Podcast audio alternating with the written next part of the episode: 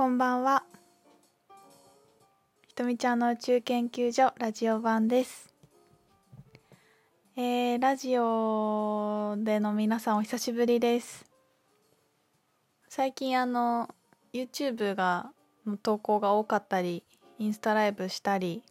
Facebook ライブしたりっていう時間が多かったのと、なんかまあお家のいる時間がまだ私の中でちょっとステイホームは全然続いていまして割とそのなんか発信がねゆっくりになってるっていうこともあり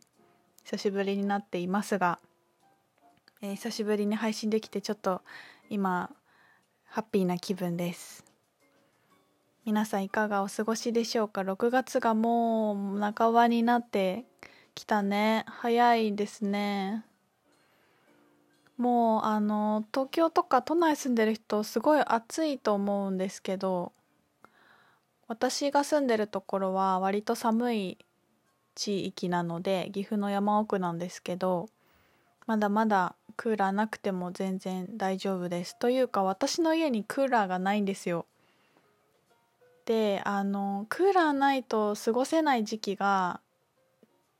年に10日ぐらいしかなくてその10日だめだけのために導入する気になれず23年過ごしてきてるんですけどもう今年はちょっともうさすがにやばそうだなと思って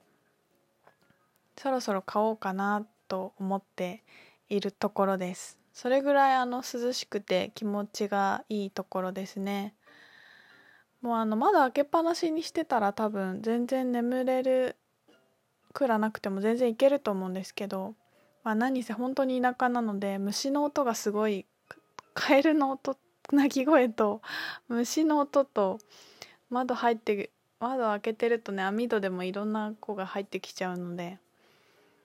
まあ、その辺の戦いをしている田舎生活でございます。はい。今日はねあのー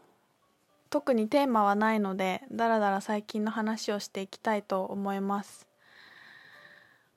ここ数ヶ月ぐらいはあの占いの館っていうなんだろう占いユニットみたいなのをアカシックリーダーの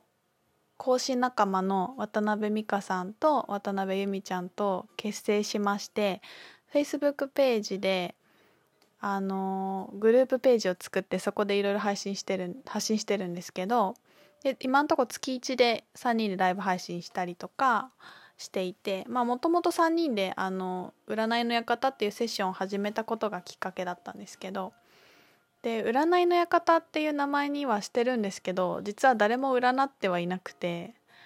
その占いとセッションの定義っていうのが私の中ですごく明確にあって、まあ、この話するとすごい長くなっちゃうのですごい真面目な話になるから またちょっと違う機会にとは思うんですけどまあ簡単に言うと占いっていうのは例えば「私結婚できますか？できないですか?」っていう質問に対して「できるできない」っていうのをあのなんていうのか言うみたいなことなんですよね。だからえっ、と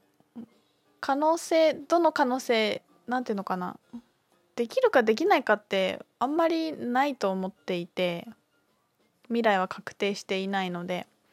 でただ、えーと、ある程度行動パターンとかって見ると誰でも占いするって簡単なんですよね。って言ったら 占い師の人に怒られそうなんだけどさある程度その人の行動パターンとかその人自体が出してるエネルギーでちょっと先の未来って大体まあその本当にこう意識をマインドを気づき続けて意識的でいない限り大体同じパターンをする人が多いからこのままだとこの人結婚できないなとかこのままだとこの人またこういう恋愛するなみたいなのはあの観察すると大体見見れちゃうっていうのはありますよね。まあ本当占いやってる人もどの次元でどういうことしてるかっていうのは人それぞれなのであのまあ一概には言えないんですけどでやっぱりそれをやっててもあの意味がないとも思っているのでなんかそういうやり方はしないんだけどなんか占いっていう言葉が私の中でもなんかちょっとキャッチーな可愛い感じなんだよね私の捉え方として。占いの館っていうのがなんか可愛い感じでちょっとポップにしているからサクッと申し込んだらめちゃくちゃ濃いセッションなんですよそれが。もう3人でその10分でいかにあの書くまでたどり着いて大事なことを言うかみたいなのが三者三様？あの由美ちゃんが言って美香さんがカード引いて私がタロットして総括するみたいな流れがあるんですけど、まあ、みんなもうなんか降参するというかヘロヘロになって変え終わるんだけどやっぱりその後次の展開がやってくるみたいな人が多くてでそれが、えーと、接種を受けてる人だけじゃなくて私たち自身3人もすっごいアップデートがあってあのセッションし終わった後にお互いの話をしてお互いカード引き合ったりとか数比見たりとか名式見て話したりとかいろいろするんですけどやっぱそうするとすごい気づきが毎回あってでものすごいアップデートが私は本当にここ最近ありましたね。で一番大きかったことが、えーと、占いの館の、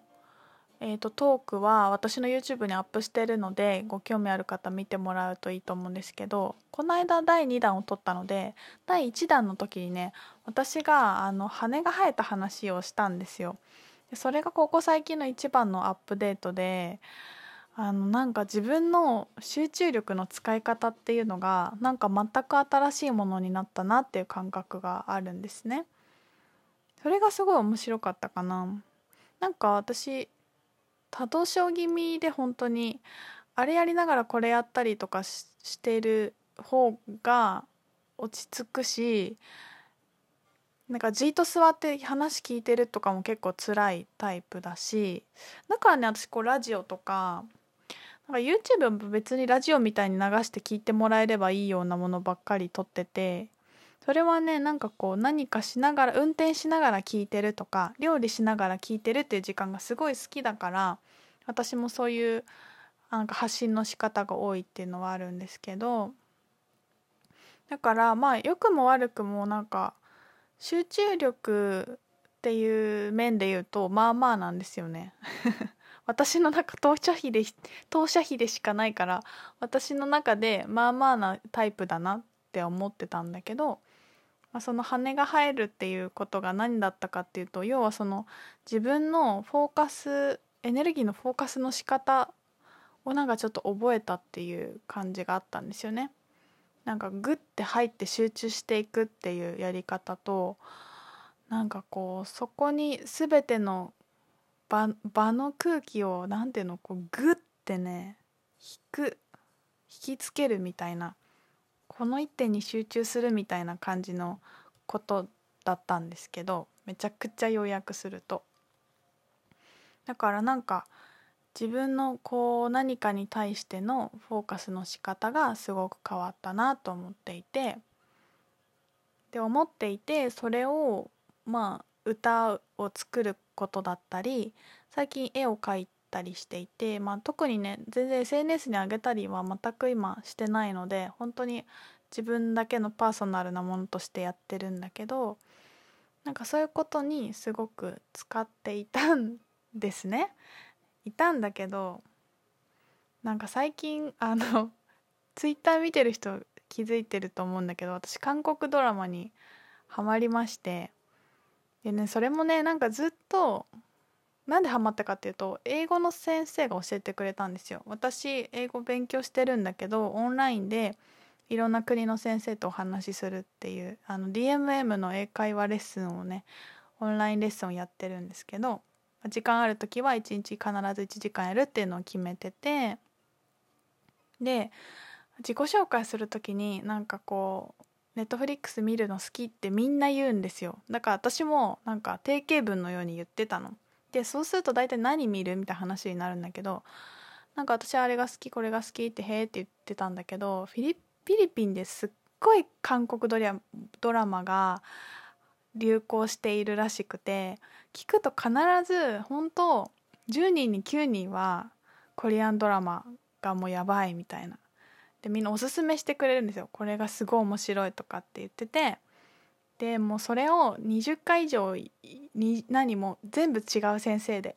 毎回あこの人も好きなんだ。この人も韓国ドラマ好きなんだ。ああもうみんな言うよね。みたいな感じだって聞き流していたんですけど、まあ、あんまりにも言うから試しに見てみようかなと思ってちょっとちらっと見始めたんだけどでそれで「愛の不時着」っていうすごい人気のドラマがありまして。で見始めた時はなんかもうあのすごい何て言うの？吉本新喜劇並みの土定番を言ってるからなんかちょっと笑えてくる感じでああへえみたいな感じで見てたんですけどそのまま見続けてたらねやっぱ完全にはまってしまってでねなんでハマるかっていうとあの続きが気になる終わり方を必ずするんですよね。そのなんかねすっごいテクニカルに作られてて話はなんかまあ本当に定番のラブストーリーなんだけど気になるようにちゃんと終わるから見ちゃうみたいなのの繰り返しなんですけど。ということでえっ、ー、と韓国ドラマの本気の考察を 話したいと思います。後半に続きます。